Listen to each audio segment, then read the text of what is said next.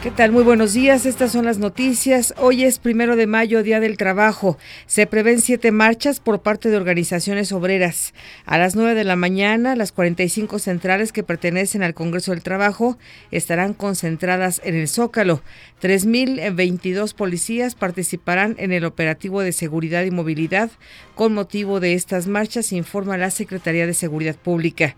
Protección Civil en Guerrero reporta la presencia de oleaje elevado ocasionado por el fenómeno mar de fondo.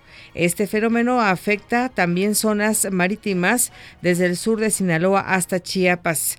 En su edición del semanario Desde la Fe, la Arquidiócesis de México reiteró sus críticas contra el aborto al cumplirse 10 años de su legalización en la capital.